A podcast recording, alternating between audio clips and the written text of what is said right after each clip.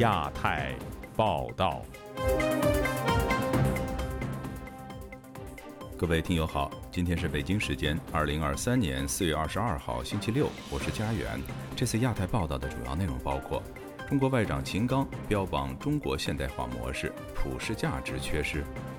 多国政要公开表态，台湾问题不是中国内政；中国启动农村土地流转试点，农民的承包经营权前景堪忧。浙江学霸报考公务员落地，只因所谓辱华言论被曝光。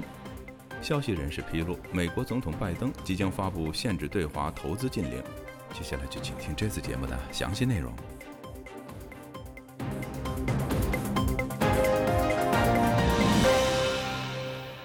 中国外交部长秦刚星期五再度标榜中国式现代化，并警告在台湾议题上玩火者必自焚。那么？秦刚这番话背后在暗指什么呢？以下是本台记者陈品杰的报道。作为世界上最大的发展中国家，中国始终胸怀天下。我们实现现代化，不是为了孤芳自赏，更不是为了本国优先。中国外交部长秦刚四月二十一日在外交部创建的蓝厅论坛上。向现场三百多名国内外政要、专家学者和外国驻华使节说明中国式现代化。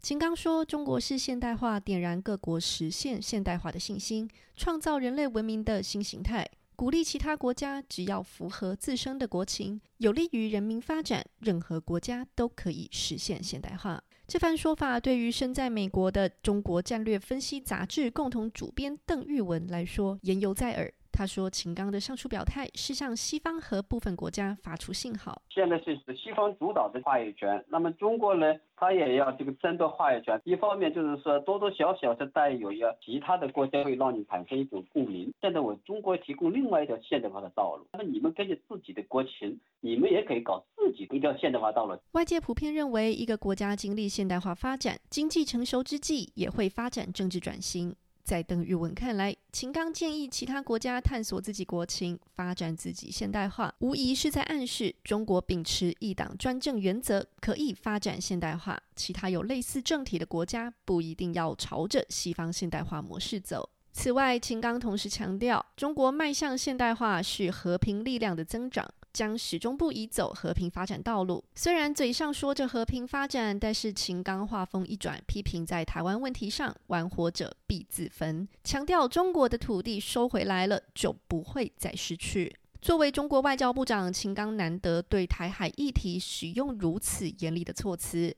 美国圣托马斯大学国际研究与当代语言学系的系主任叶耀元就认为，近期来自中国的对台挑衅越来越明显。现在的问题是中国的挑衅的行为越来越明显。那对于全球大部分的国家来说，其实维持两岸的一个和平、维持台海的现状是最大的一个优势。目前大多数的国家都不希望这样的一个冲突有发生的机会。那中国当然是还是会继续鬼吼鬼叫了，可是它的鬼吼鬼叫某种程度上都是形式上的一个意义。就在此前，中国与韩国的外交部才刚在台海议题上激烈交锋。日前结束的七国集团外长会议。各成员国对于台海议题也展示团结，在在共同声明谴责中国武力胁迫台湾。自由亚洲电台记者陈品杰华盛顿的报道：多个国家政要近日公开表示，台湾问题不是中国内政，而是全球议题。有分析认为，北京过去有关不能赚中国的钱却砸中国的锅的威胁性说辞，目前在西方世界已经不管用了。以下是本台记者夏小华发自台北的报道。韩国总统尹锡月十九号接受路透社访问，表示台湾议题不是单纯中国与台湾之间的问题，就如同两韩关系是超越区域，已经是全球性的议题。尹锡月强调，韩国和国际社会都坚决反对试图透过力量改变现状的行为。中国外交部发言人汪文斌二十号在记者会上回击说，台湾是中国领土不可分割的一部分，台湾问题纯属中国内政，解决台湾问题是中国人自己的事，不容他人智慧。韩国外交部当晚即声明，谴责中方的发言令人不得不怀疑中国国格的严重外交失礼，更召见了中国驻韩大使邢海明，表达强烈抗议。中国外交部长秦刚二十一号加码反击说，在台湾问题上玩火者必自焚。对于韩国罕见高强度对中回应，台湾国防安全研究院副研究员李哲全接受自由亚洲电台采访指出，我请同事代读：中国以其国家利益凌驾普世规则，并粗暴指责他国所做的公正评论，其挑战当前国际秩序的意图已经毫无遮掩。各国共同表达反对立场，并一致维持普世规则与国际社会的秩序。是为所当为的公正之举。台湾政治大学外交学系教授刘德海接受自由亚洲电台采访，则认为，就是尹锡悦他的他的个人的看法，就是说要强化跟美国的关系，然后要把韩国成为全球的一种枢纽型的国家。如果按照现在这个脉络在推动的话呢，他就想要啊，很可能想在五月在日本举行的 G7 里面呢。啊，获得美国的提名，加入了 G7。啊，那 G7 大家都知道是代表世界七个最工业化的国家，也代表了世界最发达的国家嘛。那如果提升到这个地位的话呢，它的在国内的支持度就会升高。英国早一步在韩国之前就公开反对台海问题属于中国内政。英国卫报四月十八号就报道，英国外相科维利表示，从根本上不同意台海问题是中国内部的事务。他强调和平解决两岸紧张局势，并透过取得共识，而非武力解决台湾问题，符合全球所有人的利益。科维利在访问中还说，英国不应该将中国拒于门外，也不应该将中国是威胁或是机遇视为二择一的选择题。英国愿意与中国接触，不代表不会在不同意北京的地方不批评。李哲权认为，民主阵营在台湾和台海问题上展现对中强硬，是正在发生的重要转变。李哲权说：“如果西方国家继续接受不能赚中国的钱却砸中国的锅那种赤裸的胁迫。”或让北京以战略自主、国家利益等借口进行渗透分化，各自为政的西方阵营有可能遭到集权势力逐步瓦解。七十多年和平稳定自由的国际秩序可能也会遭到颠覆。李哲群认为，随着解放军实力提升以及反介入能力的发展，过去美国在台海的延伸核组体系已经松动，美中军力差距缩小，让美国已经难以继续采取拒止性的核组。自由亚洲电台记者谢小华台北报道。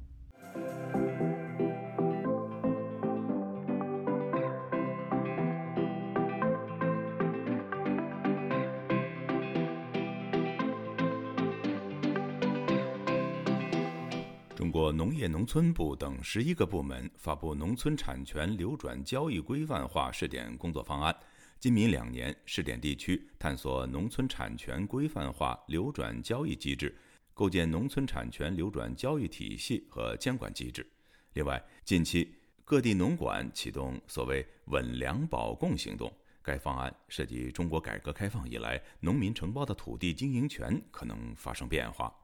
以下是记者古婷的报道。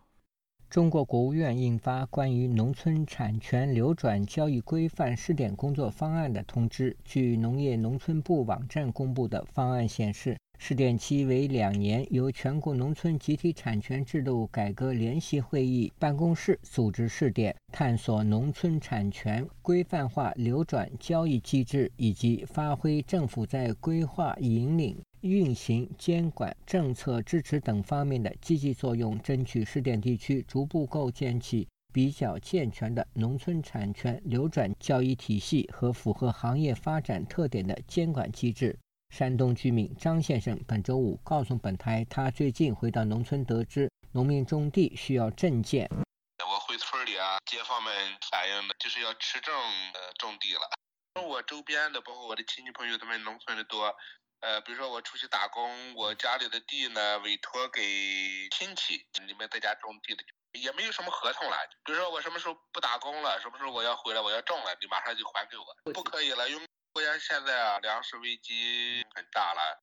该方案涉及中国改革开放四十多年来农民承包土地的经营权可能发生变化。财经评论人士蔡胜坤本周五接受自由亚洲电台采访时说：“此次试点的规模之大，实属罕见。会不会下一步会把这个整个农村的土地再来一次呢？呃，这个即包产到户啊，呃之后再来一次大的土地变革？”我觉得那这是值得观察的。呃，城管的这个呃开始执法，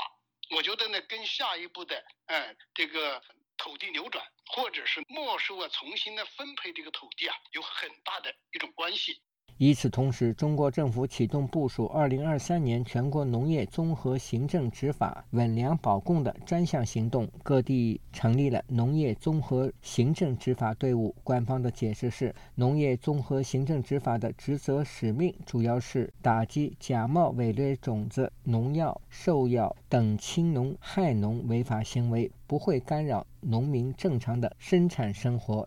但据网易和新浪微博周三消息。河南沁阳市农管以生猪未检疫为由，强行将养殖户的两车生猪拉去屠宰场，在猪肉卖完后，养殖户不但没有收到钱，连车也被扣留。四川绵竹养猪户曾先生对记者说：“他也听说农管在行动，那就是这个政策，这个政策太黑了。现在农管就是很大了，因为他们这个农管下来就给老百姓整整惨了。现在我们这里还没有新的要求。”现在他们的权利，他不是你们所所说的保坑农害农这些保护农村农民，根本就没有保护过农民啊。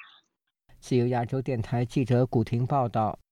浙江一名大学生近日报考公务员被拒绝录取，只因其相关所谓辱华言论被曝光。有学者认为，中国政审尺度越发具有随意性，从专走向了红。以下是本台记者经纬的报道。据多家中国媒体报道，浙江大学一名研究生报考当地公务员，并以笔试第一名、体检第二名的优异成绩取得录取资格。但这名学生四年前在学校论坛上发表的辱华言论遭到举报，随后他被拒绝录用。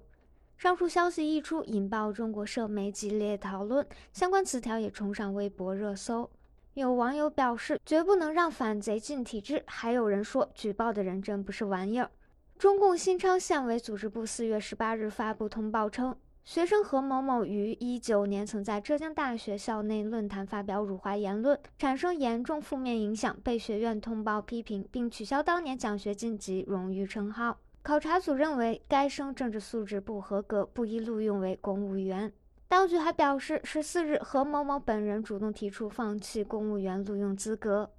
海外争论刊物《北京之春》荣誉主编胡平告诉本台，该事件凸显中国当前政治风向越来越左，因言获罪未免有些矫枉过正。所谓政审，你的是是什么程度？这其实它就是有相当大的随意性。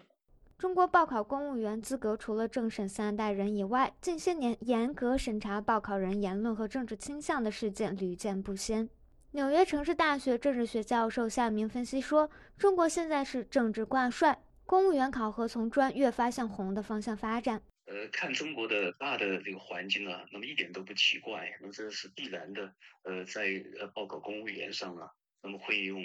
政治忠诚作为他的最高的一个尺度。在邓小平的那个嗯当时的时期就提出了，就是要呃干部的这个就是专业化和年轻年轻化、那个知识化等等。”那么现在的话，当然他又在又红又专的这个这个标准里边呢，就是扭转了，就过去向那个专的方向靠拢，现在又回到红。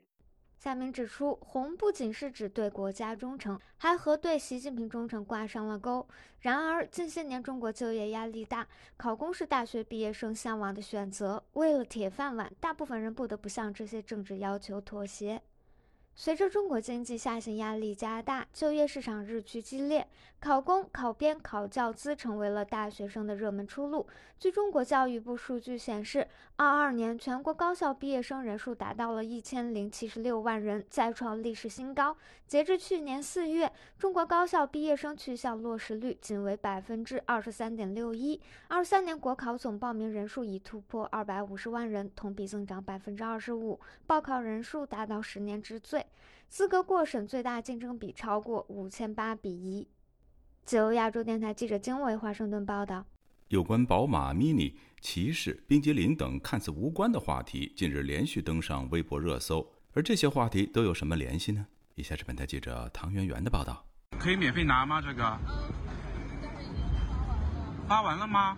你看下来，我看一下。有吗？里面我看看，要是没有的话，我就不要了。综合中国媒体报道，在本周四的上海车展上，宝马 Mini 展台的工作人员发放冰淇淋时，疑似区别对待中国和外国访客。当中国游客索要冰淇淋时，工作人员表示冰淇淋发完了；但看到外国游客时，工作人员却盛情接待，发放冰淇淋后还教导如何食用。当中国游客看到冰淇淋还有想要索取时，工作人员又称这是限量款，并且把冰淇淋箱子索性搬走。有关这起事件的讨论一度冲上微博热搜榜首，多数民众不满宝马 Mini 员工歧视中国人，表示其实就是看人下菜碟。对此，宝马 Mini 本周四紧急致歉，表示我们检讨自己并改善管理，加强内部培训，努力为每位朋友提供好的服务和体验。不过，宝马 Mini 随后也解释道，索要冰淇淋的外籍人士是宝马 Mini 员工。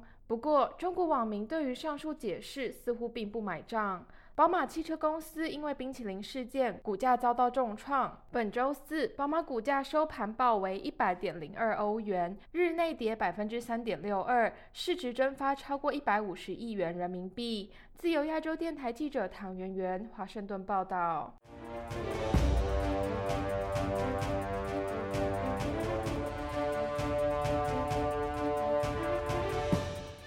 有报道说，美国总统拜登在未来数周内打算签署行政命令，限制美国企业投资中国关键经济领域。有分析预料，西方国家会陆续推出类似的措施，估计中国的高科技服务业会首当其冲，长远来说会影响中国经济转型。以下是记者高峰的报道。彭博引述消息人士报道，美国总统拜登计划中的行政命令涵盖半导体、人工智能和量子计算等，受限制的包括创业投资、私募股权以及某些形式的技术转让和合资企业。部分类型的投资将被完全禁止，其他类型的投资将要求美国企业知会美国政府。毕业于山东大学的金融学者司令表示，将来完全禁止美国企业投资的领域必然包括半导体在内，这将影响中国经济转型。在美国全面禁止，呃，像中国的华为等等啊，这些出口它的芯片等等，啊，这些关键核心的零部件之后，他们马上呢，这个呃，生产五 G 手机的能力基本上就。跌到了冰点，几乎就不能再生产五 G 手机，而芯片当中最为倚重的部分就是半导体这样的一个信息媒介的这个传输介质。美方消息人士表示，实施限制是基于国家安全，而并非北京所说试图阻止中国发展。那么，如果说中国不遵守，那么它和西方国家之间签订的关于贸易以及高科技产品之间的互惠准入协定的话，那么中国就有可能从一些。呃，非正常的、非常规的手段当中呢，窃取到美国的关键核心敏感技术。那么，美国的资本、美国的关键性的啊这个人员还有智力成果，绝不能够涉及到半导体和人工智能，以及呢生物医药新材料等等这一些关乎到中美在二十一世纪科技前沿竞争的领域当中。根据彭博报道。华盛顿就相关措施讨论了近两年，计划在五月十九日日本广岛举行七国集团峰会前采取行动。拜登很有可能在获得七国集团盟友表达支持后，随即签署行政命令。台湾龙华科技大学通识教育中心助理教授赖荣伟相信，拜登的行政命令会对盟友构成压力。作为一个晶片，它需要荷兰的设备，需要日本的材料，需要美国在上游的这个关键的这个设计软体的提供。你现在中国，它是从上游、中游、下游里面，它已经是被世界各国给提防了。它要每一个环节都能够变成是顶尖，然后不不依赖外国，然后整条产业链自己发展，这不太可能，困难度呢超过我的想象。中国外交部发言人上月表示，把经贸和科技问题政治化、工具化、武器化，人为破坏全球产供链的稳定，这种行为只会损人害己。自由亚洲电台记者高峰香港报道。联合国近日宣布，印度人口即将超越中国，成为世界第一人口大国。对于这一情况，中国外交部发言人汪文斌表示，中国的人口红利没有消失。但有学者认为，实际上中国当局的这种说法是一种掩盖，并分析了印度人口相对于中国所拥有的优势。请听记者孙成的报道。据联合国在四月十九日公布的数字，到今年的中期的某个时间点，印度的人口数量将会达到十四点二八六亿。超过中国的十四点二五七亿人，从而使印度取代中国成为世界上人口最多的国家。对于这一问题，中国外交部新闻发言人汪文斌在四月十九日的新闻发布会上进行了回应，引用了中国总理李强在今年三月答记者问时所说的话，表示：“中国的人口红利没有消失，人才红利正在形成，发展动力依旧强劲。”有多家中文媒体则进行了评论。质疑印度将迎来人口红利还是人口负担？对于中国和印度两国的人口问题前景，美国威斯康星大学麦迪逊分校的人口问题学者易富贤向本台讲述了他的看法，表示认为印度将迎来人口负担的说法并不正确。印度的人口结构比中国好多了，不但有人口红利，并且有人才红利、和劳动力红利、创新红利。根据美国中央情报局公布的二零二二年世界概况，中国人口的年龄中位数高达三十八点四岁。印度则只有二十八点七岁。易富贤认为，印度在人口红利之外还有年龄结构优势。他还认为，印度有在未来主导世界新格局的潜力。说道：“印度的今后啊，经济不再会超过中国，甚至会超过美国。”易富贤也告诉记者，他认为联合国所公布的数据对中国和印度两国的人口数字都有所高估，而且实际上，印度人口已经在多年前就超过了中国。中国人口高估了一点五亿，印度人口高估了大概五千万。但是说印度能够超过中国，我推算大概应该是二零一四年左右。汪文斌还在四月十九日的记者会上表示，中国有近九亿劳动人口，并说道：劳动年龄人口平均受教育年限达十点九年，新增劳动力受教育年限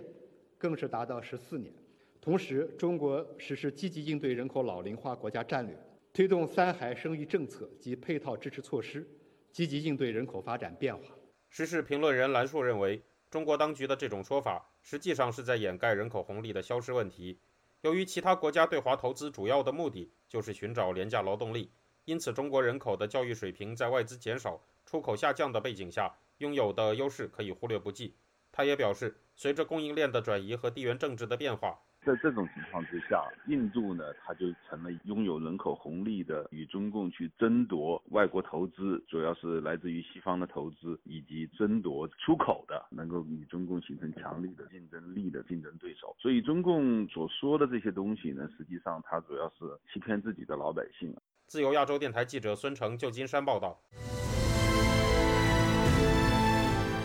自由欧洲电台近日披露，中国和俄罗斯政府长期在网络监控技术方面进行合作，以共同强化对新闻和信息的审查。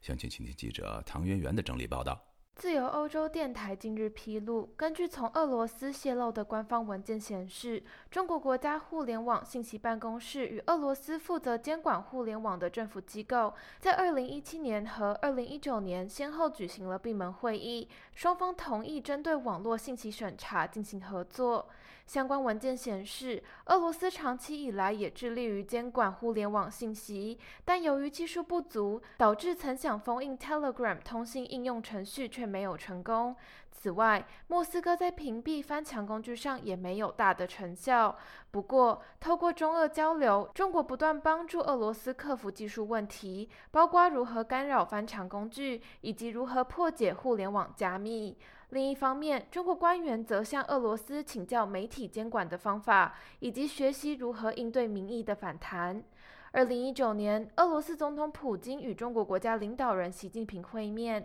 中俄关系被升级为全面战略伙伴关系。双方同时强调要共同进行互联网治理。随后，中国国家网信办更是与俄罗斯签订协议，决议共同阻挡敏感信息的传播。据上述泄露的相关资料显示，中国政府曾要求俄罗斯协助审查英国广播公司关于厕所革命的文章，以及中共前领导人江泽民在两千年接受外媒采访时谈及人权、宗教自由的影片等等。自由亚洲电台记者唐媛媛华盛顿报道。美国总统拜登日前分别和刚刚结束访华行程的法国总统马克龙和欧盟委员会主席冯德莱恩通话。有分析认为，拜登此举有所谓回访和风险管控的味道，但美法美欧关系不会受到中国的影响。请听记者夏小华发自台北的报道。拜登二十号分别和欧盟委员会主席冯德莱恩以及法国总统马克龙通话。拜登对两人访中一事交换意见，并重申对乌克兰的支持。这是马克龙访中主张欧洲不应该卷入台海引发争议之后，与拜登首度通话。台湾的两岸政策协会理事长谭耀南接受自由亚洲电台采访分析，白宫也提到了呃台海的议题，但是在法国总统办公室的声明稿里面没有提，它主要还是在讲俄乌战争。还是俄乌战争哈，这个主轴还是在于俄乌战争的长期化、常态化，那么对法国的这个经济和政治的冲击跟影响。谭耀南提到，马克龙是俄乌战争发生第一批主动见普京判调停者，法方对于习近平扮演居中斡旋的角色期待值远高于美方，而产生落差。马克龙在中国的表现显然希望尽快的解决乌俄战争，以有助解决法国经济罢工等内政问题。马克龙在中国被捧为座上宾，谭耀南分析，拜登在两人结束访中后与他们通话，有一拉一抬的效果。拜登总统的办公室在做风险控管嘛，哈，那马克龙这种走法就是所谓的进三步退两步啦。同行的冯德莱恩向习近平强调，台海和平稳定具有至高的重要性，单方面威胁要以武力改变现状是不可接受的。法国萨尔奇巴黎大学教授张伦在自由亚洲电台《亚洲很想聊》节目上指出，欧洲人这些年强调战略自主、欧洲主权，每个国家都是从自己国家利益出发。对于马克龙的表态，并不讶异，讶异的是他表态的时间点和立场。张伦说：“是不负责任，这不清晰，对法国的作为一个人权的国家的这样一个一个立场啊，一个态一个姿态呢，一个品牌啊，极大的损伤的啊。这个 timing 也不对，为什么呢？就是说。”现在在俄乌战争啊这样一个关键的时刻，在习近平啊啊呃普京等等这些威权在世界扩张这样一个呃呃时刻。在欧洲内部需要一个统一协调的这个行动啊，面对乌克兰的战争。同台嘉宾汉学家玛丽侯志明也提到了，法国军舰和美国军舰都在台海，目的是保护台湾民主。侯志明分析，德国总理默克尔经常去跟中国人说话，改变了德中关系。他知道要怎么跟共产独裁主义者说话，独裁者只考虑利益，用很强的语言，会想讨好你。如果你礼貌天真，以为用你的吸引力可以说服他，就错了。前几个法国。总统都犯了相同的错。自由亚洲电台记者谢小花台北报道。听众朋友，接下来我们再关注几条其他方面的消息。美国国土安全部部长马约卡斯已经下令对美国容易受到中国威胁的六大关键领域进行九十天冲刺审查，其中包括芬太尼走私、中国对供应链的控制，以及防止中国利用移民系统将其特工安插在美国。此外，人工智能也是一个新焦点。据维权网信息中心星期五披露，身居湖北武汉的中国著名反腐记者上官云开，四月二十号上午突然与外界失联。消息说，上官云开曾经担任《法制日报》驻湖北记者站站长，失联前他曾撰写大量反腐文章，矛头直指官场。纽约一名联邦法院法官星期四拒绝了流亡美国的中国富商郭文贵的保释申请。表示他有潜逃风险，并表示美国司法部对郭文贵的指控证据充分。西藏日前传出一名藏人教师于近日在当地学校对达赖喇嘛的视频发表看法而遭到中共拘捕，至今毫无音信。据总部位于挪威奥斯陆的西藏之声星期四报道，四川阿坝一名藏族教师四月十号在当地学校早会上对达赖喇嘛与印度儿童。互动的视频发表看法。这位教师表示，虽然境内藏人不能够亲自拜见达赖喇嘛，但是在这次的反面宣传中，参谒达赖喇嘛也是大家的福德，同时也是达赖喇嘛能够尽早回到西藏的征兆。西藏之声引述的消息说，这位教师在做出上述表述后遭到当局抓捕，至今毫无音信。美国众议院下属的美国与中共战略竞争特设委员会主席加拉格尔星期四表示，根据一场台海兵推，美国有必要帮助台湾全面增强武器，提高远程导弹的生产，而企业也必须为经济后果做好准备。各位听众，这次亚太报道播送完了，谢谢收听，再会。